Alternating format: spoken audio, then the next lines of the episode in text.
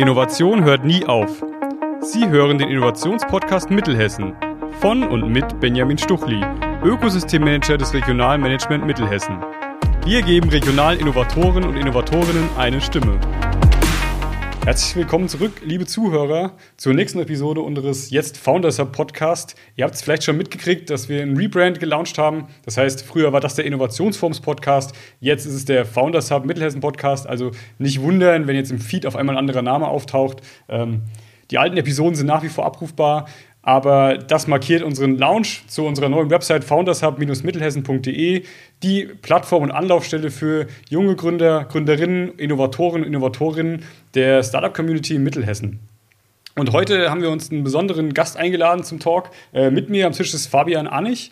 Äh, Fabian Anich ist aktuell Geschäftsführer von Station. Station Frankfurt heißt es, glaube ich, korrekt gewählt, oder Fabian? Ja, Station ist richtig. Genau richtig. Sehr gut. Äh, und Fabian kennt sich aus in der Region Mittelhessen. Er war nämlich 2018 mal ähm, ja, Sieger des Startup Weekends Mittelhessen, damals die Episode in Wetzlar. Äh, manche haben ihn vielleicht auch schon gehört, weil er auch Gast war vom Startup Weekend dieses Jahr. Äh, und wir haben uns überlegt, wir nehmen seine Story nochmal kurz mit auf, raffen das jetzt hier ein bisschen und er erzählt mal so ein bisschen über den Werdegang von der Festanstellung zum eigenen Startup bis hin zum Geschäftsführer und den Weg, den er hinter sich gebracht hat. Ja, schön, dass du da bist, Fabian, dass du die Zeit gefunden hast. Sehr gerne. Wie gesagt, ich äh, reise immer wieder gerne und auch immer häufiger nach Mittelhessen und freue mich immer, wenn ich hier meinen Beitrag leisten kann zum allgemeinen Unternehmertum in der Region. Wenn du einen äh, Spot aussuchen würdest in Mittelhessen, du hast vorhin schon mal gesagt, du warst mal in Breinstein zu Gast, hast gedacht, oh, äh, das ist schon sehr ländlich hier. ähm, ja, was würdest du sagen, ist so dein Lieblingsort in Mittelhessen, wenn du es dir aussuchen kannst? Also mein ehemaliger Lieblingsort war natürlich damals, als mein damaliger Co-Founder, der Patrick Losert von Talents, ähm, als wir hier zusammen gearbeitet haben, das war einfach bei ihm zu Hause. Er hatte einen coolen Garten und wir haben da immer dann bei ihm unter dem Dachboden dann irgendwie noch gearbeitet und das war echt immer eine, eine coole Zeit. Ähm, ansonsten, ähm, ich habe auch äh, in den letzten Jahren, eigentlich sogar vier oder fünf Jahre lang, ziemlich konsequent kein Fleisch gegessen äh, und auch kein Fisch. Ähm, ist jetzt momentan wieder ein bisschen laxer geworden. Aber äh, es gab dann damals immer diesen einen Döner hier. Döner Renabi, glaube ich, heißt der oder so. Den gibt es immer noch. Ja. Den gibt es immer noch. Zweiter Filiale jetzt. Und das war immer meine, das war immer quasi hier so ein Highlight, wenn wir dann hier was gearbeitet haben. Dann sind wir immer dahin äh, und haben uns dort quasi, weil es ja sehr nachhaltig ja. ist, alles ne, regional. Und dann, dann war das immer meine große Ausnahme, hier irgendwie Fleisch zu essen. Ich habe es jedes Mal genossen. Also äh, kann ich auch dazu sagen, bester, mit, äh, bester Döner, äh, nicht nur in Mittelhessen, sondern sondern äh, in der Region, äh, kann ich jetzt mal so in den Raum stellen, würde ich sagen. Also der Renabi-Döner ist in Gießen, das muss man noch kurz ergänzen und äh, tatsächlich triffst du jetzt die Faust aufs Auge. Ich habe heute Mittag bei Renabi gegessen. ah ja, perfekt, siehst du? Als ob ich es geahnt hätte. äh, okay, Fabian, also die Podcast-Episode hier ist ein bisschen anders strukturiert, äh, ein bisschen wirrer wird es jetzt, ähm, weil wir ein bisschen zurückspringen in der Zeit und uns mit Station eigentlich erst später beschäftigen. Ähm, jetzt wollen wir nicht wissen, wo deine Kindheit war, wobei du kannst gerne sagen, wo du aufgewachsen bist. Fangen wir vielleicht mal so an. Äh, wo ich, bist du geboren? Ich bin, ich bin tatsächlich geborener Schwabe. Äh, in Ludwigsburg bin ich geboren, aber meine Mutter ist damals schon mit drei Monaten nach Frankfurt gezogen mit mir zusammen. Und seitdem bin ich eigentlich immer so im, im Speckgürtel von Frankfurt irgendwie im, Vordertaunus äh, aufgewachsen. Und äh, wohne jetzt mittlerweile in Frankfurt auch, ja. Okay, und wenn wir jetzt ein bisschen sehr viel weiter nach vorne spulen, dann warst du irgendwann mal Festangestellter bei der Lufthansa. Äh, und das ist so ein bisschen der Punkt, wo ich auch jetzt einsetzen würde mit deiner Story. Ähm, kannst du so ein bisschen erzählen, was hast du bei der Lufthansa damals gemacht? Ich hatte die Möglichkeit, äh, damals nach meinem Abi, ähm, wo ich noch nicht wirklich wusste, was ich machen möchte, geht ja wahrscheinlich auch vielen jungen Leuten so. Äh, man ist dann so mit dieser, gerade heutzutage, dieser krassen Vielfalt an Möglichkeiten so ein bisschen, ja, sag ich mal, überfordert auch. Ich habe dann erstmal einen Zivildienst gemacht oder ein Bufti hieß es damals, war das erste Jahr. Bundesfreiwilligendienst damals und habe dann ähm, mich bewusst auf duale Studiengänge beworben und äh, die Lufthansa hat da damals was angeboten. Ähm, das war ähm, der Bachelor im Aviation Management, das war ein BWL mit äh, ja, Schwerpunkt Luftfahrt und ich habe parallel dazu quasi dann also ein, ein Bachelorstudium gemacht mit der Lufthansa, aber auch eine Ausbildung bei der Lufthansa als Luftverkehrskaufmann. Also ich bin auch IHK geprüfter Luftverkehrskaufmann tatsächlich. Und ähm, habe dann in den, in den drei Jahren Studium immer wieder bei Lufthansa auch gearbeitet, äh, hatte eher so meine Bedenken, weil ich nicht wirklich wusste, wo ich dort meine berufliche Heimat finden werde, weil ich fand Flugzeuge cool, aber es war nicht so wirklich, ähm, dass ich so dafür gebrannt habe und jetzt irgendwie ins Flottenmanagement wollte oder ähnliches. Und habe dann aber durch Zufall ähm, meinen zukünftigen Chef kennengelernt im Bereich Organisationsentwicklung. Und das war dann total das richtige Feld für mich. Da ging es dann darum, wie transformiert man ein Unternehmen wie die Lufthansa, also kulturell gesehen, äh, wie müssen Führungskräfte in Zukunft irgendwie ausgebildet werden, weitergebildet werden, was sind Qualitäten, die sie brauchen, wie werden junge Talente gefördert. Ähm, wir haben viele Programme konzipiert, äh, wir haben Kulturmaßnahmen äh, eingeleitet ähm, und das war damals ein ganz neues Feld für also die meisten Unternehmen eigentlich. Und ähm, das habe ich zwei Jahre lang dann in Vollzeit auch gemacht nach meinem Studium. Und dann bin ich quasi schlussendlich erst raus und habe äh, gekündigt, bevor ich dann eben in die Selbstständigkeit bin. Aber würdest du behaupten, du warst, glaube ich, insgesamt fünf Jahre bei der Lufthansa, wenn ich das richtig in Erinnerung, in mhm. Erinnerung mhm. habe. Ähm, würdest du behaupten, dass du damals schon die Idee hattest, zu sagen, irgendwann will ich mal mein eigenes Business aufbauen? Äh, überhaupt nicht tatsächlich. Ich war auch, ähm, das war immer so ein bisschen das Thema, mir wurde eigentlich immer unterstellt, auch schon während meiner Zeit im Studium oder auch ähm, während meiner Zeit als Angestellter, dass ich eigentlich ja so ein Unternehmertyp sei ne? und so Startup und das würde bei mir so gut passen, ne? weil ich ja einfach anscheinend so auf die Leute gewirkt habe. Ich habe es aber nie bei mir selbst gesehen. Das lag aber auch, wenn ich jetzt drüber nachdenke, ich glaube auch daran, dass ich kein besonders gute, ja, ich hatte keine gute Meinung von, von Unternehmern oder von Startup-GründerInnen, weil ähm, bei mir in der Uni hatte ich generell so ein bisschen meine Schwierigkeiten, dort anzukommen. Und äh, ich habe dort halt Leute erlebt, die Startups gegründet haben. Und ich fand das immer super selbstdarstellerisch und äh, irgendwie alles ein bisschen over the top und viel heiße Luft, ja. Und halt auch irgendwie teilweise Typen, auf die man irgendwie auch keinen Bock hat, auch so im Privaten. Deswegen war das für mich immer so ein bisschen negativ konnotiert, das ganze Thema. Und ähm, ich bin dann zum, überhaupt auf die Idee gekommen zu gründen. Erst als ich wusste, okay, scheiße, meine Zeit bei Lufthansa geht jetzt vorbei, weil ich habe einfach keinen Bock mehr. Ich habe dann gekündigt und dann war halt die Option, okay, was mache ich jetzt? Bewerbe ich mich auf den nächsten Job beim Großkonzern? Da wusste ich aber, ich werde gegen die gleichen Türen oder Wände rennen wie jetzt bei der Lufthansa, weil oft ist es halt dann doch schon so, ähm, Unternehmen sind irgendwo auch sehr ähnlich, was Strukturen und ähnliches angeht. Und dann dachte mir, Mittelständler, ach nee, das war mir dann irgendwie so zu, zu klein, zu familiär, irgendwie dann oft ja nochmal ein bisschen konservativer, auch als Konzerne. Ähm, da hat mir so ein bisschen der Glamour dann vielleicht auch so gefehlt, ja. Äh, und dann war halt irgendwann die, die äh, Lösung zu sagen, okay, ähm, ich probiere mich halt mal aus als äh, Gründer und Unternehmer. Und ich hatte zufälligerweise ähm, während der Lufthansa-Zeit auch angefangen mit ein paar bekannten, äh, also beruflichen Kontakten auch, ähm, an, einer, einer Idee zu arbeiten für quasi Traineeship-Programme für Führungskräfte und wollten das eigentlich so ein bisschen als so eine ja, nebenberufliche Tätigkeit quasi weiter ausbauen und das war dann so mein Grundstein, dem ich dann weiter quasi gefolgt bin, bei dem dann nach einem halben Jahr Prozess schlussendlich dann auch äh, das erste Startup Talents rauskam, mit dem ich ja dann auch hier beim Startup Weekend Mittelhessen angetreten bin. Du hast vorhin schon das Stichwort Talents genannt. Talents, was dein erstes Startup war. Was ist denn Talents überhaupt? Was macht Talents? Was war die Idee von Talents? Ja, Talents war die erste Unternehmensplattform für Talent Sharing. Also wir haben quasi Unternehmen branchenübergreifend ver verbunden, vernetzt und haben dann versucht, ähm, quasi, dass sie sich gegenseitig ihre Talente temporär ausleihen. Und das Ganze kam eben als Idee ursprünglich von dieser Traineeship-Geschichte, ähm, so dass wir Führungskräfte in Startups schicken, damit sie quasi dort ähm, ja, Erfahrung sammeln, wie eben auch junge Unternehmen arbeiten, weil wir als junge Talente irgendwie gefrustet waren, so bei der Lufthansa oder generell mit unseren Arbeitgebern. Und ähm, das hat sich dann eben immer weiterentwickelt. Also ich habe auch ein halbes Jahr gebraucht, von, von dieser ursprünglichen Traineeship-Idee zu dem Begriff Talent Sharing zu kommen und das auch wirklich so groß zu denken und zu sagen, hey, wenn Unternehmen sich äh, branchenübergreifend Talente ausleihen für temporäre Aufgaben, also mal für vier Wochen oder auch für sechs Monate, kann man einmal denen eine besondere Erfahrung bieten. Das ist eine effektive Form der Weiterbildung. Es ist innovationsfördernd, weil man natürlich auch ähm, Einblick in andere Branchen erhält. Ähm, das, da gibt es auch Studien zu und da habe ich dann damals natürlich immer fleißig auch so gepitcht. Und das andere ist, man spart auch tatsächlich einfach Kohle. Also man kann ja dann zum Beispiel eigene Personalkosten reduzieren, indem man temporär jemanden ausleiht. Man kann Beraterkosten drastisch senken, weil man sagt, okay, anstatt einen Berater mit einem Tagessatz von mindestens 1000 Euro, meistens mehr, äh, hole ich mir ein Talent aus einem anderen Unternehmen und zahle quasi nur das Arbeitgeberbrutto von dieser Person. Ähm, also es hatte viele, es hatte viele Vorteile, ähm, hat aber halt leider nie so richtig funktioniert. Ähm, aufgrund der rechtlichen Situation auch in Deutschland. Ja.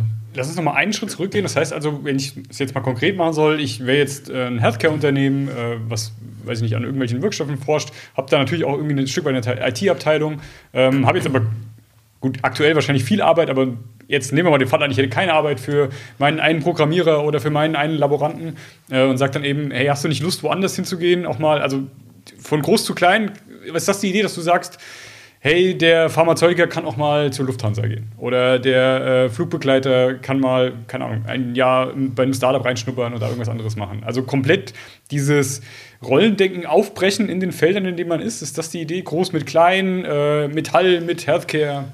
Ja, also grundsätzlich war die Idee schon so, so bunt wie möglich auch, ähm, aber natürlich musste auch immer der Fit irgendwie passen dass natürlich jetzt jemand, der im Flugbetrieb arbeitet, jetzt nicht unbedingt gleich auch in einer Marketingabteilung äh, irgendwie anfangen kann und gleichzeitig auch das Unternehmen, das die Person ausleiht, auch bereit ist zu sagen, hey, dafür bin ich jetzt irgendwie bereit, äh, auch Geld auf den Tisch zu legen. Ne? Ähm, wie gesagt, da gab's, es gab viele, viele Hürden. Äh, das Matching war eine davon. Ähm, aber im Endeffekt war halt echt das größte Problem das Arbeitsrecht, dass es halt einfach nicht so leicht ist in Deutschland äh, anderen Unternehmen Talente temporär auszuleihen. Das ist halt einfach äh, super umständlich zum Großteil.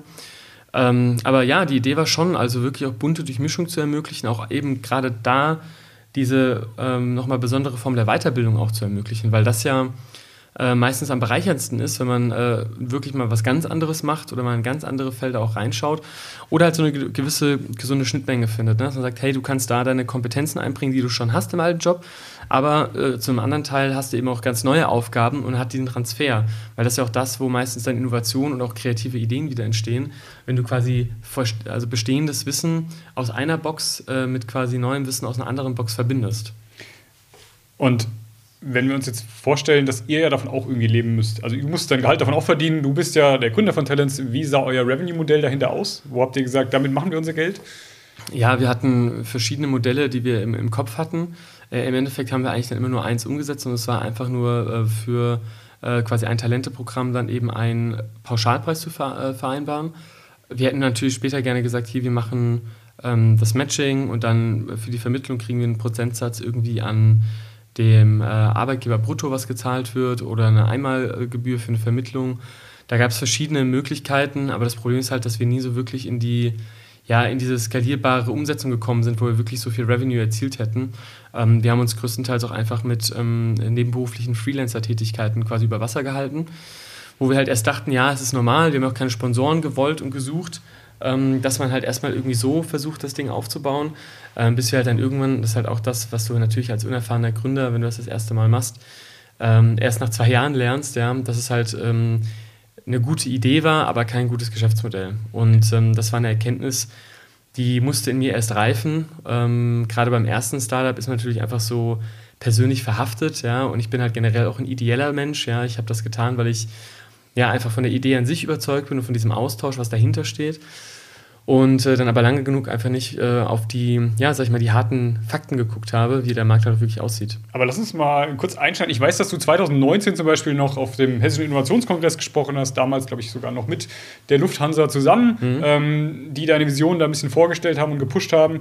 Also du hast nach außen hin schon dieses Image gelebt, zu sagen, hey, Talents ist das Ding. Ähm, mhm. Du hast vorhin schon gesagt, du bist ein äh, Verkäufer, dir wurde immer, also Verkäufer hast du nicht gesagt, dir wurde immer unterstellt, du bist ein Unternehmertyp du warst doch der Unternehmertyp an der Stelle. Das heißt, du hast es präsentiert, ähm, du hast nach außen hin immer gesagt, ja, das funktioniert, es klappt alles. Weil so konkret bist du vielleicht nie gefragt worden. Aber ähm, wie war denn diese Doppelrolle, in der du gespielt hast? Also war das für dich ein Spiel, wo du gesagt hast, ähm, ich muss das jetzt machen, oder hast du wirklich noch dran geglaubt und zu sagen, das Ding geht irgendwann durch die Decke? Mhm. Ich habe auf jeden Fall dran geglaubt. Ähm, ich habe aber mich an den falschen Dingen festgehalten. So. Und ähm, Doppelrolle trifft es auf jeden Fall ganz gut, ähm, ist aber auch eine Kompetenz, also die ich jetzt mitgenommen habe und von der ich jetzt auch wiederum profitiere, weil es gehört natürlich schon zum Unternehmertum auch mit dazu, dass man, äh, dass man Kunden oder auch ZuhörerInnen ja auch ein gutes Gefühl vermittelt. Also die, die, die Kunst ist ja auch, gerade bei Startups und bei innovativen Ideen, die neuartig sind, man muss es den Leuten ja verkaufen und meistens muss man diesen Menschen, weil sie ja schon irgendwie die Ahnung haben, ja, mh, hm, haben wir noch nie gemacht, ne, muss man ihnen ein Gefühl von Sicherheit geben. So. Also wenn du auf der Bühne stehst oder du halt auch ähm, in einem, in einem äh, Meeting sitzt, ja, mit potenziellen Kunden, dann musst du natürlich so reden, als ob alles schon seit Jahren läuft, ja, auch wenn natürlich alle rational wissen, dass es nicht so ist. Aber du musst denen halt so das Gefühl geben, so du hast alles im Blick und, und ähm, das wird alles laufen und immer irgendwie auch größer denken, nächste Schritte und so ich habe das dann irgendwann perfektioniert, weil ich halt wirklich dann äh, so formuliert, ich habe nie gelogen oder so, ne? aber ich habe halt immer Formulierungen gewählt, die halt nicht falsch waren, die aber mehr suggeriert haben, als vielleicht einfach schon tatsächlich vorhanden war. So. Ähm, ist auch, glaube ich, Teil der Kunst, äh, wenn man sowas verkaufen möchte.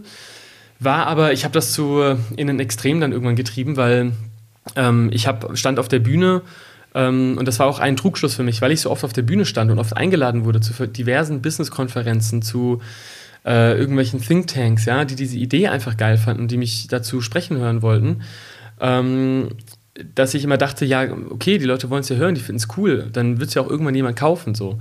Das Problem war aber, auf einer Konferenz redet man natürlich einfach immer auch oft über viele schöne Ideen und Visionen und was könnte und was sollte.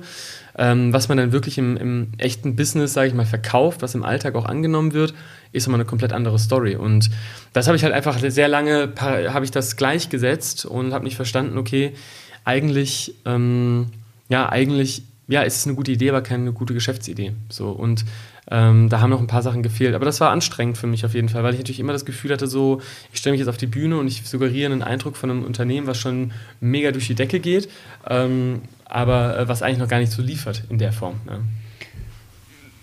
Und wenn du jetzt überlegst, dass du sagst, du hast vorhin gesagt, das Geschäftsmodell war nicht gut, hast die gesetzliche Grundlage angesprochen, die dahinter stand. Also würdest du sagen, das war so ein bisschen der, der Bottleneck, der dich daran gehindert hat? Kannst du es ein bisschen greifbarer machen? Was war jetzt gesetzlich ein Problem dahinter, warum du hm. Talents nicht zum Erfolg bringen konntest? Also wenn man generell Mitarbeiter an andere Unternehmen ausleihen möchte, dann gibt es verschiedene Varianten. Entweder kann man jemanden ähm, befristet quasi, also ähm, wie sagt man, äh, unbezahlten Sonderurlaub geben ähm, und eine Art von ja, ähm, befristeter Freistellung machen. Ähm, dann kann die Person quasi als temporärer Arbeitnehmer wirklich äh, in einem temporären Angestelltenverhältnis quasi angestellt werden. Ähm, ist natürlich dann das Problem, also der Vorteil ist, die Person ist völlig weisungsbefugt und alles. Man kann da wirklich als voller Mitarbeiter integriert werden, aber Oft ist es ja so, gerade bei größeren Unternehmen, äh, eine Freistellung funktioniert nicht so leicht.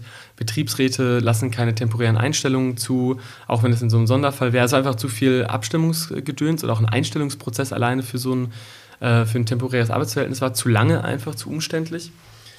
Das war die eine Variante. Die zweite Variante war quasi einfach, man verkauft jemanden als Dienstleister. Also das wäre dann im Endeffekt ein Berater gewesen da war es dann oft so, wenn man jemanden, ja, wenn man jemanden einkauft als Dienstleister, dann muss es oft auch eine Ausschreibung geben, was natürlich auch mit Aufwand verbunden ist. Die Leute wären nicht weisungsbefugt gewesen und das man hat alles nicht so richtig funktioniert. Und die dritte Variante wäre gewesen, eine Arbeitnehmerüberlassung. Und ähm, dazu hätte zum Beispiel das ausleihende Unternehmen eine Arbeitnehmerüberlassungslizenz benötigt die wiederum extrem viel Bürokratieaufwand bedeutet.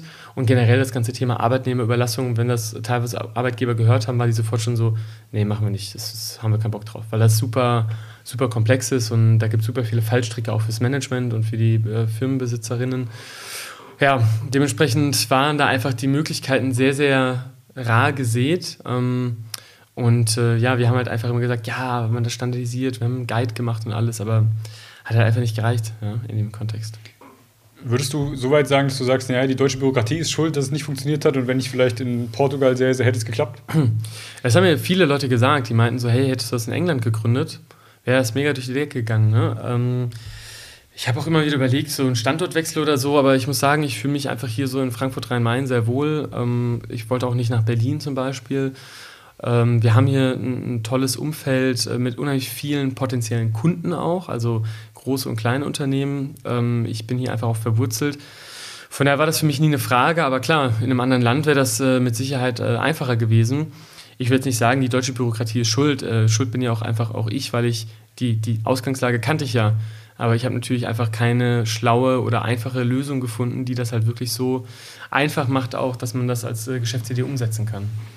Und dann ist so 2021, also im Januar 2021, so ein bisschen der Hardcut gefolgt, wo du gesagt hast, so jetzt wird das Ding in Anführungsstrichen beerdigt. Ähm, du hast es ein bisschen auslaufen lassen, 2020. Es existierte zwar noch Talents, aber faktisch nicht mehr, also eigentlich nur auf dem Papier. Ähm, wie hast du denn dieses Scheitern empfunden? Also bist, bist du danach in ein Loch gefallen, hast du gesagt, äh, ich habe Probleme gehabt, mich zu motivieren, was anderes zu machen. Ähm, wie ging es dir dabei? Ja, also Talents haben wir eigentlich sogar schon Anfang letzten Jahres, also Februar, 2020, März 2020 ja. haben wir das beendet, Patrick und ich. Und ähm, ja, da sind bei mir dann auch noch persönlich, ich hatte auch noch persönlich irgendwie eine, eine, eine toxische Beziehung, aus der ich mich Gott sei Dank dann auch gelöst habe. Ähm, das kam dann alles zusammen. Ne? Da war Talents vorbei, Beziehung vorbei und ich war dann irgendwas mal erleichtert. Andererseits war ich aber auch ähm, einfach fertig, weil das war natürlich dann zweieinhalb Jahre lang nur kämpfen, ja, immer irgendwie äh, sich selbst irgendwie motivieren, andere motivieren, an die Idee zu glauben, immer wieder verkaufen, immer wieder auf die Bühne, immer wieder ja, immer wieder gegen verschlossene Türen auch laufen, immer wieder aber auch Hoffnung haben ähm, und dann immer wieder enttäuscht werden oder diese Hoffnung einfach nicht, nicht erfüllen zu können.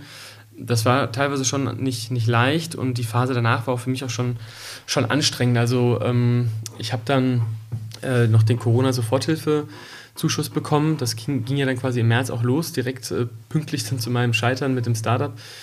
Und die Zeit habe ich dann auch gebraucht. Den habe ich dann genutzt, um quasi meinen Sommer zu gestalten, weil ich war halt wirklich so, ähm, ja, nach der, der beruflichen und privaten Trennung, dass ich dann einfach finanziell, körperlich und auch mental einfach völlig ausgebrannt war so und habe dann erstmal ein paar Monate gebraucht, äh, wieder ja, auf die Beine zu kommen, auch wieder mich motivieren zu können, was Neues zu machen, überhaupt wieder dran denken zu können, was Neues zu machen. Also ich hatte dann auch phasenweise wirklich das Problem, dass ich, ähm, ja, ich konnte einfach nicht mehr aufstehen. Ich musste auch nicht mehr aufstehen.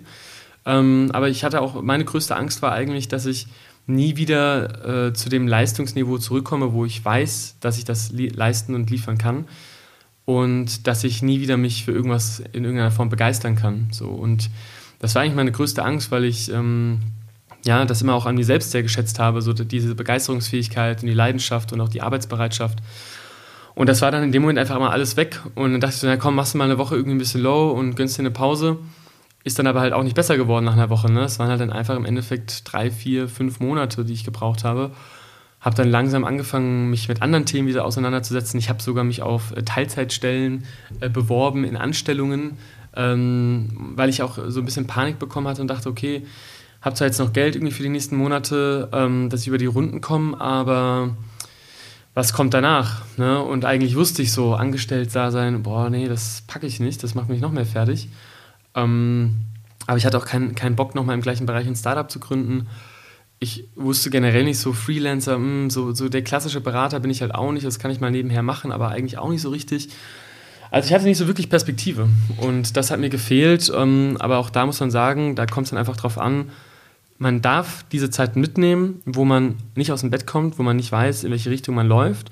Und dann muss man auch immer wieder diesen Punkt, diesen Schritt erreichen, wo man wieder kleine Schritte anfängt zu gehen. Ja? Und auch mal Dinge vielleicht auch macht, die vielleicht erstmal keinen Sinn ergeben, aber wo man exploriert und neue Dinge ausprobiert. Wie kann man sich das so ein bisschen vorstellen? Jetzt denkt man so, diese überzeichnete Vorstellung, du bist dann in deinem Loch und dann macht es irgendwann nach zwei, drei Monaten einen Klick und dann fängst du an, liest tausend schlaue Bücher und sagst so, jetzt komme ich zurück.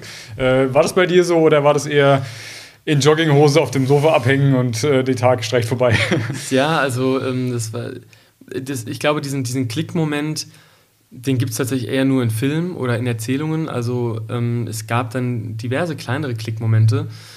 Ich habe bestimmt zwei oder drei Monate habe ich tatsächlich auf der Couch gesessen, ähm, habe äh, in Jogginghose vor mich hin vegetiert, mich scheiße ernährt und äh, habe Playstation gespielt. Also es war wirklich so, war auch geil. Also ich muss sagen, aktuell aktuell äh, vermisst du es vermisst ich es manchmal so ein bisschen ja. Also gerade äh, ist ja wirklich unheimlich viel los so. Ähm, aber ja also das war einfach dann das war eine Phase. Und ich habe auch irgendwann ich habe erst versucht dagegen anzukämpfen mich immer wieder zu motivieren und irgendwas noch zu machen und so. Aber ich habe dann irgendwann gesagt so nee ich will jetzt auch gerade nicht und ich habe mich dann diesem Gefühl hingegeben, das war dann auch gut. Und ich habe dann auch bewusst gesagt, du machst jetzt kein schlechtes Gewissen und du machst jetzt auch keine Sorgen. Du hast jetzt noch Kohle für die nächsten drei, vier Monate und jetzt hängst du halt hier ab, ja, und vegetierst halt. Aber dann brauchst du das vielleicht auch einfach gerade. So. Und ähm, dann Stück für Stück ging es halt wieder los, sodass man halt wieder so kleine Sachen gemacht hat. Und äh, irgendwann kam natürlich dann auch so die Geldthematik immer näher, ja. Und ich habe dann zum Beispiel äh, durch, einen, durch einen Kumpel, der am Film arbeitet, der hat mich dann angesprochen, meinte so, hier, äh, hast du nicht Bock? Äh, ich brauche jemanden für zwei Wochen, Requisitenfahrer. Ähm, Geld ist gut, ja, ist echt gut, also kann ich hier jedem als Geheimtipp mitgeben. Äh, wenn ihr äh, irgendwie Bock auf einen abwechslungsreichen Job habt, ähm, körperlich fordernd, aber gute Kohle, ja, dann guckt beim Film, weil ich habe als Requisitenfahrer für, für zwei Wochen Arbeit ähm, irgendwie 2000 Euro bekommen oder so, ja, und das hat mich dann halt nochmal getragen. Und das war geil, das war für mich der Kickstart, ja, weil ich habe dann Kohle gebraucht, ich habe das Angebot gehabt, dachte okay, why not, ja, mal was ganz anderes machen. Ich meine, der Job war brutalst anstrengend und scheiße, weil äh, ich halt wirklich, mein Job war halt einfach nur, ich hatte so einen dreieinhalb Tonner, den ich die ganze Zeit von A nach B gefahren habe, um die Sets aufzubauen. Und mein Job ist halt gewesen, zwei Umzüge am Tag zu machen. Ja, also ich habe das Ding vollgeladen mit Möbeln, wieder ausgeladen, aufgebaut, die anderen Möbel eingeladen, weggefahren, ausgeladen. Und das war so mein, mein Tag, ja. Aber ähm, das, das war für mich so der Kickstart, halt so krass körperlich wieder zu arbeiten, ähm, in, in, ja, so ein bisschen wieder in Fahrt zu kommen, einfach. Ne? Und ansonsten sind es wirklich so diese kleinen Schritte. Dann habe ich mal irgendwann angefangen, hey, auf Udemy mal so ein bisschen mal so eine, so eine Fortbildung noch zu machen. Das hat mir dann sogar wieder Spaß gemacht. So, ne? Und einfach so kleine Erfolgserlebnisse wieder geschaffen, weil irgendwann kam die Lust und irgendwann kam die Motivation auch wieder. Und jetzt kann ich Gott sei Dank sagen, auch ähm, seit Anfang des Jahres, dass ich nicht nur meine 100% erreicht habe, sondern dass ich eigentlich bei 120% gelandet bin von dem, wo ich vor einem oder anderthalb Jahren war mit Talents damals, als ich aufgehört habe. Jetzt sind wir beim Anfang des Jahres. Äh, letztes Jahr hast du dann irgendwann bist du in Berührung gekommen mit Station. Ich weiß, das war die Startup Safari Frankfurt Rhein-Main 2020. War, glaube ich, so das erste Mal, wo man dich auch mal äh, bei Station Frankfurt gesehen hat. Ähm, Station Frankfurt, kannst du vielleicht noch mal kurz erwähnen, was macht Station Frankfurt eigentlich? Ja, Station ist jetzt mittlerweile seit zweieinhalb Jahren eigentlich die größte Vernetzungs- und Nachrichtenplattform rund um das Thema äh, Startups in Hessen, äh, mit Fokus Frankfurt Rhein-Main aktuell noch. Und ähm, ja, wir produzieren in der Woche äh, drei bis vier Artikel. Wir haben auch einen Podcast, ähm, einfach rund um das Thema Investments, Startup, Gründerinnen, äh, aktuelle News, auch äh, Corporate News in Bezug auf Startups ähm, haben da eine kleine Redaktion, haben dann eben noch als zweiten Arm die Eventbranche, wo wir eben äh, einmal im Jahr das größte Startup-Event organisieren, die Startup Safari, wie du schon eben erwähnt hast, Frankfurt Rhein-Main. Äh, jetzt auch noch die Impact Week, ähm, die wir noch mit organisieren. Und als drittes entwickeln wir ja gerade, da seid ihr ja auch mit an Bord mit dem Regionalmanagement, den Ecosystem Pulse Check. Das ist eine neue innovative Form der Datenerhebung für unser Startup-Ökosystem mit dem Online-Dashboard und ähnlichem. Aber da sind wir gerade in der Konzeptionsphase. Ähm, haben jetzt auch gerade heute einen großen Breakthrough äh, erlebt, ähm, weil jetzt äh, ThinkPort, äh, auch ein Startup aus Frankfurt, äh, als Hauptsponsor mit eingestiegen ist, die jetzt eben die Entwicklung und Betreuung des Tools fürs nächste Jahr übernehmen werden. An der Stelle auch nochmal vielen Dank an Dominik und äh, Tobias, äh, die Gründer von ThinkPort, dass sie uns da jetzt so unterstützen und euch natürlich auch. Genau, das ist Station, ja. Zwei Sätze noch zum Pulse-Check. Der Pulse-Check ist eigentlich dafür da, dass du sagst, äh, du willst regelmäßig ähm, Kennzahlen haben aus der Startup-Szene, um mhm. halt ja, eine Arbeitsgrundlage zu schaffen äh, gegenüber der Politik in In- und Ausland, dass du sagen kannst, so das ist äh, das Startup-System und da brennt es im Moment, ähm, wir haben zu wenig VC oder unserer Healthcare-Branche geht es gut oder unserer Food-Branche geht es nicht so gut. Wie auch immer, das ist die Idee dahinter, das ist einfach ein Monitoring. Genau, also einfach auch eine, ein digitales Ökosystem aufzubauen, also auch einfach ein Datenportal zu schaffen, wo es eben nicht nur diese berühmt-berüchtigten äh, Startup-Monitore und EY-Barometers und wie sie alle heißen gibt, die halt irgendwie ein paar Startups befragen einmal im Jahr und dann halt so einen statischen Report irgendwie rausgeben, sondern wir wollen wirklich nutzbare Daten generieren äh, mit einer innovativen Form der Befragung, also mit Microsurveys, also über das Handy kriegen Gründer und Gründerinnen direkt persönlich einen Reminder und, und können über WhatsApp oder andere Clients ähm, in, innerhalb von ein bis zwei Minuten maximal Microservice beantworten, die dann in Echtzeit visualisiert auf dieses Dashboard wiedergegeben werden. Und da gibt es tausende Möglichkeiten. Also wir gehen dann auch, wenn wir da zwei, drei Jahre in die Zukunft denken, Richtung KI.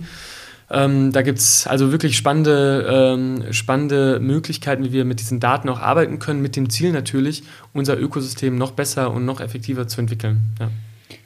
Und jetzt springen wir nochmal eine Stunde zurück. Das heißt, du bist jetzt, wir sind jetzt in deinem Leben wieder zurück. Äh, du bist jetzt an dem Punkt, dass du sagst, ich habe bei Station als äh, Freelancer oder als Projektmitarbeiter mitgearbeitet und seit Januar diesen Jahres bist du de facto Geschäftsführer von Station. Mhm. Äh, das heißt, du bist eigentlich wieder voll drin im Gründer- und Startup-Game. War es für dich denn eigentlich klar schon, dass du gesagt hast, ich will auf jeden Fall wieder zurück da rein? Also Gründen, Innovation, das ist schon so der Happius, wo ich mir wohlfühle? Oder hast du auch gesagt damals, mh, hm, Arbeitnehmerposition, hast du schon vorhin gemeint, ist schwierig, aber gibt es ja auch vielleicht Stellen, wo man da sagen könnte, als Innovator in einem Betrieb zu starten? Ja, ich habe mich, ich wusste noch nicht so ganz, wo ich mich sehe, ne? Mitte, Ende letzten Jahres. Die Startup Safari war super. Ich habe halt ein paar Sache, Sachen für mich festgestellt und die haben sich jetzt auch bestätigt, ähm, dass ich jetzt auch bei Station, ich bin ja als Gesellschafter auch mit eingestiegen und als Geschäftsführer, ähm, dass es aber genau die richtige Wahl war und ich mich auch jetzt gerade in diesem Mosaik aus verschiedenen Tätigkeiten total wohlfühle, weil ich gemerkt habe, einerseits ich habe schon immer, schon während meiner Talents-Zeit, ne, ähm, du hast es damals noch nicht miterlebt, oder den Summer Summit organisiert. Ähm, also ich habe immer gerne. Ich doch, da war ich. Das also, war du war, stimmt. erstes Event tatsächlich. Ah, genau. Nee, du warst da, genau. Das war das erste, sowas. Und ähm, das war äh, für mich so, ich habe dann daran zurückgedacht und dachte, okay, also Eventorganisation macht mir total Spaß so. Ähm, ich habe ja auch noch ein Clubprojekt in Frankfurt, ne, was ich auch noch parallel mache, was äh, auch da voll mit reinspielt. Aber ähm, lass mich kurz eincrashen. Ja. Der Summer Summit war eigentlich so ein bisschen die, das, ein Stück weit auch die Release-Party von Talents. Ja. Äh, die war 2019. Mhm. Ähm, jetzt hast du vorhin schon gesagt, naja, Anfang 2020 haben wir das Ding begraben. Mhm. Ich, also sie war nicht Anfang 2019, sie war, glaube ich, irgendwann in der Mitte im Sommer. Nee, es war im ähm, Sommer, es war ziemlich, ich glaube, erstes Augustwochenende war der Summer Summit damals. Du, das heißt, du hast den Summer Summit gemacht und wusstest eigentlich schon, naja, das Ding Nee, wir haben den Summer Summit gemacht und haben das quasi als Release für die neue Talents-Plattform okay. genutzt mhm. und dachten so, okay, und jetzt geben wir richtig Gas. Wir haben gerade das Pilotprojekt mit der Lufthansa abgeschlossen gehabt und dachten so, jetzt, jetzt ist der, ne, das Eis gebrochen endlich. Und dann haben wir halt einfach Gas gegeben und es hat, hat einfach nicht funktioniert. Ne? Es war einfach, ist halt nichts passiert bis Ende des Jahres. Pilotprojekt der Lufthansa, kannst du da noch ein mhm. Wort zu sagen? Was war das? Ähm, das war äh, im Rahmen von diesem Talenteprogramm, dass wir 150 Talente der Lufthansa für jeweils eine Woche in verschiedene Startups und andere Unternehmen quasi vermittelt haben, auch mit sehr großem Erfolg. Ähm, das war halt unser großes Pilotprojekt, was wir dann auch erfolgreich abgeschlossen hatten. Ähm, aber das hat auch eben nur funktioniert, weil die Lufthansa dahinter stand, weil die da auch Zeit investiert hat. Ähm, das hätte halt einfach nicht ähm, auf Dauer funktioniert, äh, eben mit anderen Kunden in der standardisierten Form. Okay. Und dann sind wir jetzt an dem Punkt, dass die Startup Safari, die du jetzt vorhin angesprochen hast, du bist jetzt also Gesellschafter bei Station, ähm, du bist Geschäftsführer bei Station mhm. ähm, und das ist jetzt dein Business, dein hauptberufliches äh, Business. Und jetzt hast du vorhin schon gesagt, dass die aktuellen Wochen sehr turbulent sind, äh, weil die nächste Startup Safari steht eigentlich ja, vor der Tür, kann man sagen. Äh, wenn ich mich richtig erinnere, 27. bis 28. Oktober. Die macht jetzt seit 2018, äh, wenn ich das richtig gelesen habe. Wir sind dieses Jahr im fünften Jahr. Im fünften, also, also fünften Edition. Also dann war es schon 2017 wahrscheinlich. Mhm. Ähm, kannst du mal kurz erklären unseren Hörern, was ist denn eigentlich die Startup Safari Frankfurt Rhein-Main, wenn man noch nie davon gehört hat? Ja, also wenn man noch nie davon gehört hat, dann ist es jetzt wirklich der, der richtige Zeitpunkt, um davon zu hören. Die Startup Safari ist das größte äh, dezentrale Startup-Event für Hessen und auch für in Frankfurt Rhein-Main. Ähm, es ist so ein bisschen, ja, wie ein Startup-Festival, sage ich mal. Also äh, zwei Tage lang wird wirklich öffnen große und kleine Startups ihre Türen. Es gibt verschiedene äh, Networking-Hubs, physische, wo sich die Leute treffen, mit Ausstellungen, mit Keynotes von auch äh, Top-Gründerinnen aus der Region, mit, mit Investoren, mit Business-Angeln, ähm, mit Leuten aus der Politik. Also es ist wirklich so, der Szenetreff jedes Jahr ähm, und letztes Jahr ja leider ausschließlich digital, was trotzdem sehr gut funktioniert hat. Und dieses Jahr wollen wir halt wirklich nochmal ein Zeichen setzen, so Startups sind im Kommen, ähm, Politik wird, nimmt das immer mehr auch wahr und dieses Jahr wollen wir halt auch zum ersten Mal zum Beispiel hier in Mittelhessen äh, bei Sleeves Up dann auch ein Networking Hub aufbauen. Ähm, also hier die Region akquirieren. Ja, ihr habt super viel Potenzial hier wirklich äh, geniale und tolle Startups zu, ähm, äh, hervorzubringen und auch zu entwickeln. Ähm, wir wollen äh, in Mainz, in Wiesbaden, in Frankfurt, in Offenbach, in Darmstadt, überall bauen wir zentrale Hubs auf ähm, wo man wirklich vor Ort mit den Playern, den Top-Playern in Kontakt kommen kann. Man kann sich informieren, man kann sich austauschen, man kann Produkte erleben, ähm, man kann netzwerken, man kann Jobs finden. Also es gibt tausend Variationen, wie man diese Startup-Safari für sich nutzen kann. Sogar wenn man eigentlich keinen Bock auf Startups hat, ist es, glaube ich, einfach nur cool, weil es immer wieder coole Partys und Events gibt, ja, wo man was irgendwie mitnehmen kann, was lernt äh, oder einfach nur eine gute Zeit hat und spannende Leute trifft. Ähm, und das ist dieses Jahr am 27. und 28. Oktober. Und ja, wir freuen uns, dass ihr auch hier Ausrichter seid und Gastgeber für die Region Mittelhessen. Jetzt hier in Gießen, dann bei Slees Up auch vor Ort. Und ja, wir freuen uns wahnsinnig. Also, es wird ein Fest. Wir erwarten über 1000 Teilnehmerinnen auch.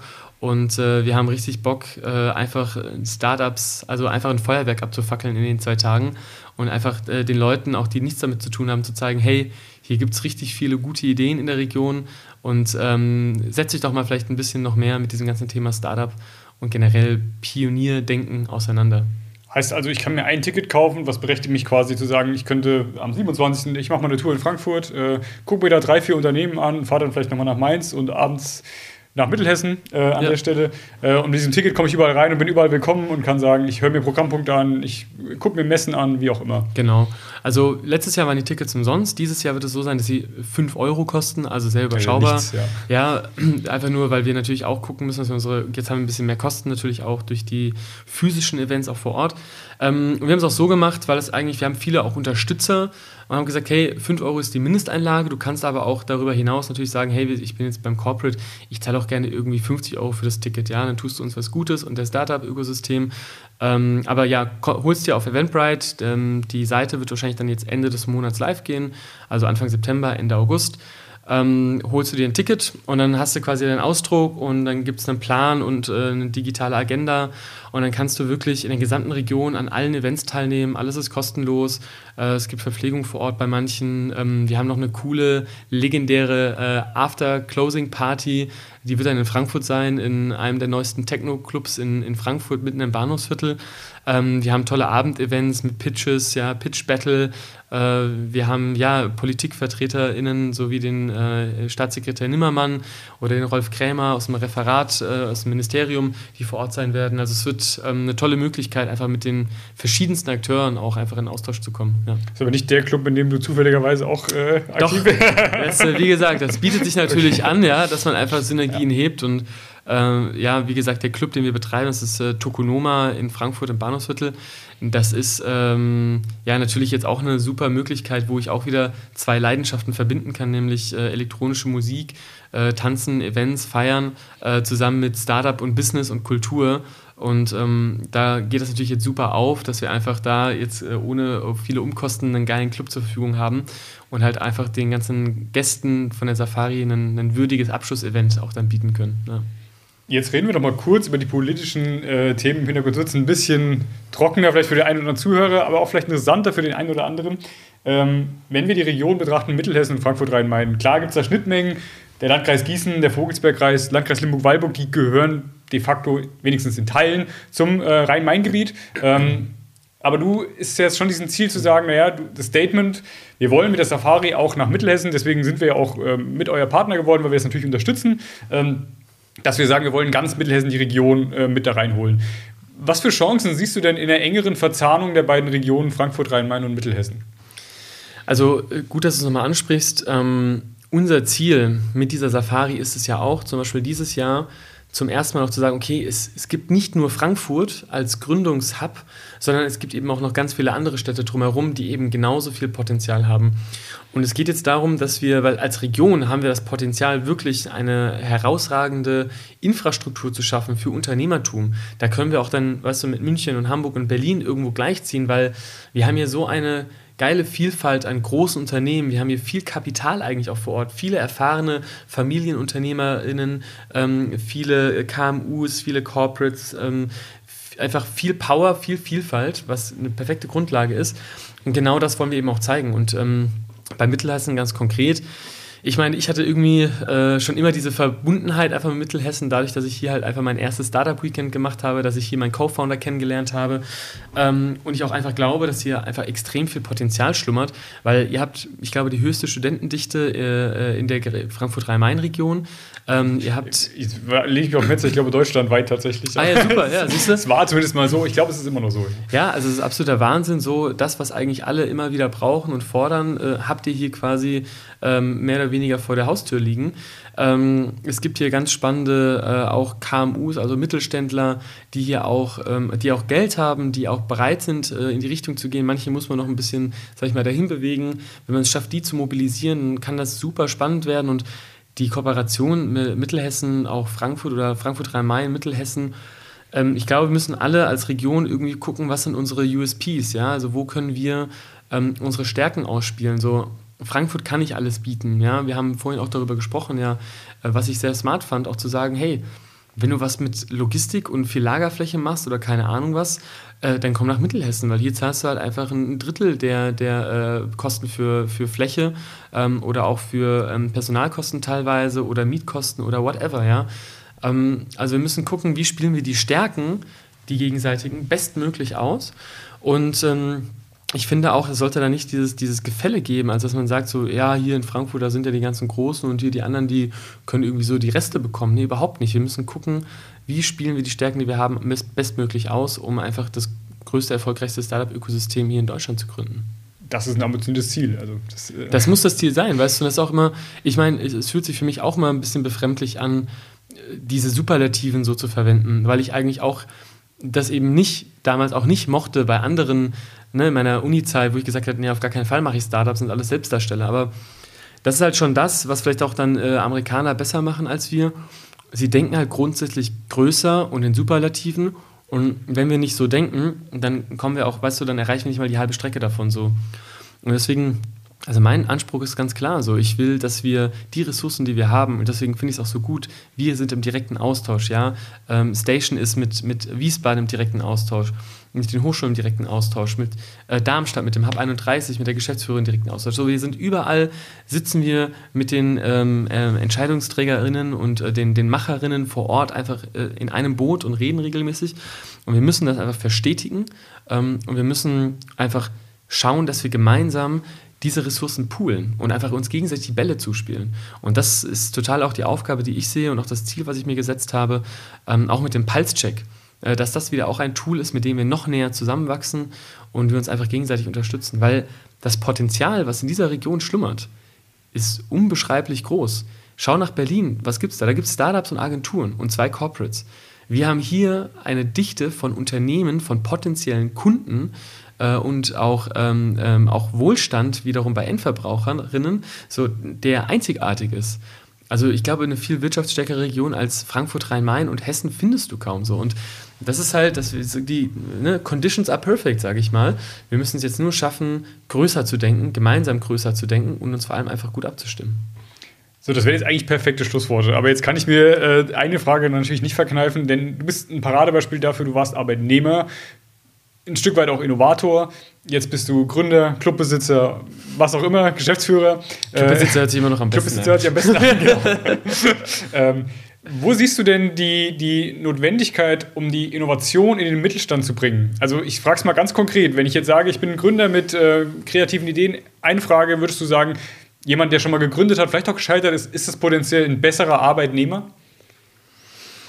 Nicht unbedingt, weil ich glaube, wenn man einmal Blut geleckt hat, hat man oft das Problem, dass ähm, es hat viel mit Selbstwirksamkeit zu tun. Also äh, für mich, das habe ich auch festgestellt in den letzten Monaten, warum bin ich Unternehmer? Weil Selbstwirksamkeit mir wichtig ist. Ich liebe es, eigene Ideen umzusetzen und du lernst mit der Zeit Ideen, größere Ideen umzusetzen, Ideen schneller umzusetzen, mehr parallele Ideen auch zu machen.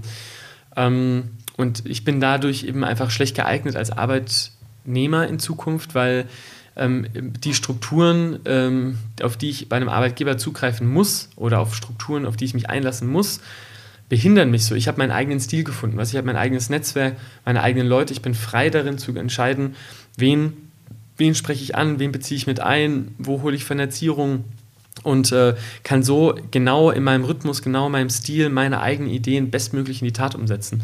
Äh, andere, die, sage ich mal, ähm, auch dieses Gefühl von Selbstwirksamkeit erlebt haben, ähm, die aber sagen, ich, ich, ich brauche aber trotzdem noch diese Sicherheit mit dazu, die sind auch noch gute Arbeitnehmer so. Ähm, ich glaube nur irgendwann, wenn man einmal Blut geleckt hat und einfach merkt, ey, ich kann, ich kann meine eigenen Ideen tatsächlich in die Tat umsetzen und ich bin bereit, die Unsicherheit auszuhalten, die damit einherkommt, weil sie gehört einfach mit dazu.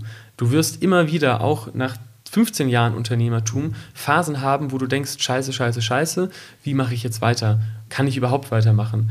Und das sind die Phasen, die dich als Unternehmer auszeichnen, dass du einfach dann dort immer wieder ja, den nächsten Schritt gehst, immer wieder den nächsten Schritt gehst, weil du weißt, irgendwann geht es weiter. Und irgendwann geht es auch wieder bergauf.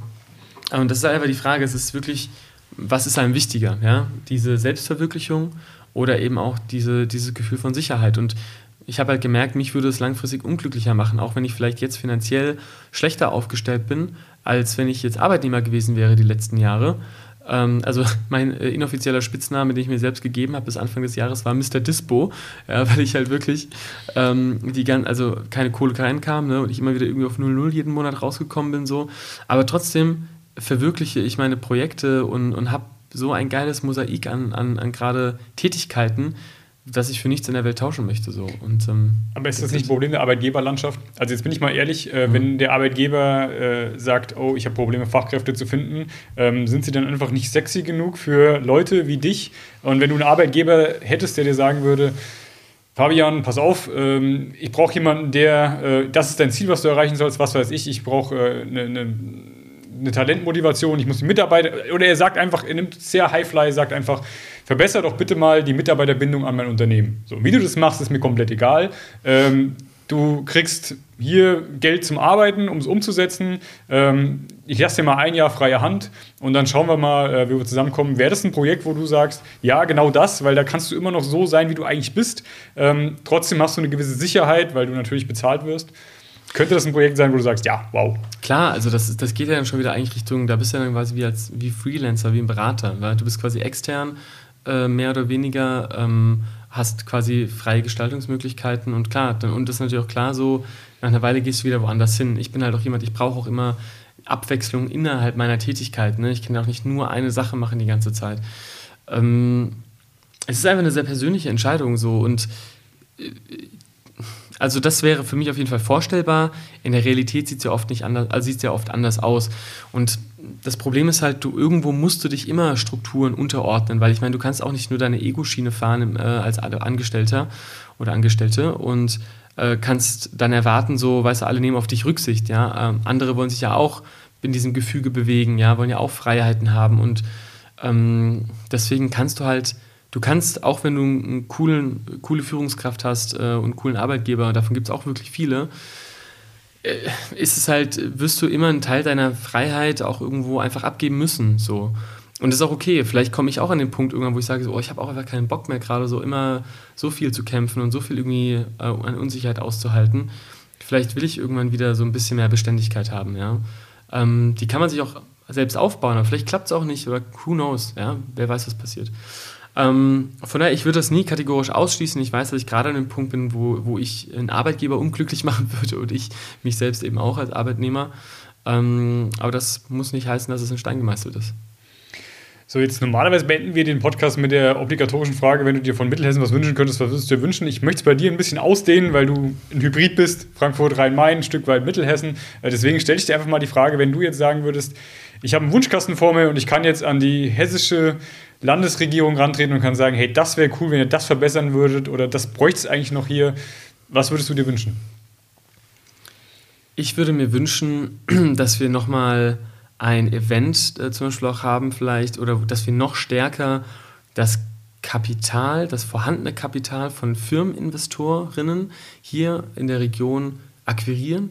Also dass wir das Geld, was hier schon sitzt in Unternehmen, dass wir das noch direkter auch in Startups fließen lassen können. Also dass es einfach da vielleicht auch nochmal ein extra Event zugibt oder was ähnliches in der Richtung, so dass wir wirklich sagen, hier werden gezielt Firmeninvestorinnen auch angesprochen, dass in Startups investiert wird. Also dass wir die Power, die wir einfach hier auf der Straße liegen haben, auch wirklich um, anfangen umzusetzen und zu nutzen. Das wäre, glaube ich, eine, ein großer Wunsch, den ich an die Politik hätte, ähm, das noch stärker zu forcieren und einfach noch mutiger zu sein. Also auch mal auch, auch mutig im Sinne von mal wieder dieses, das fehlt uns in Deutschland manchmal, so diesen, diesen Spark, so diesen Spirit, so dieses, ja, den Leuten Lust zu machen, komm, wir wagen jetzt mal was gemeinsam, wir gehen jetzt mal gemeinsam in die Zukunft, in die Unsicherheit, ja, und wir wissen auch nicht, was bei rauskommt, aber ganz ehrlich, wir haben eine gute Zeit auf dem Weg dahin und ähm, wir sind füreinander da in irgendeiner Form. Also dieses dieses Gemeinschaftsgefühl noch stärker zu forcieren. Und äh, dazu gehört eben dann auch zu sagen, hey,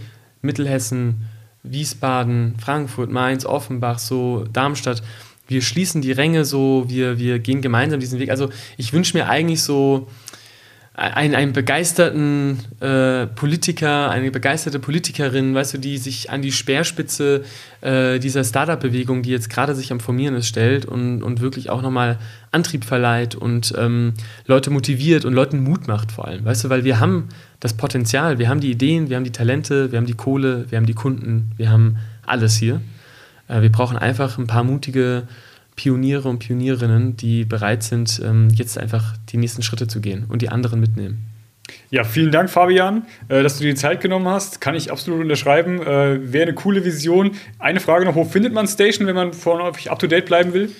Also wir freuen uns immer über neue, ähm, über neue Subscriber, was unser Sunday Briefing angeht. Da berichten wir quasi jeden Sonntagnachmittag um 16 Uhr.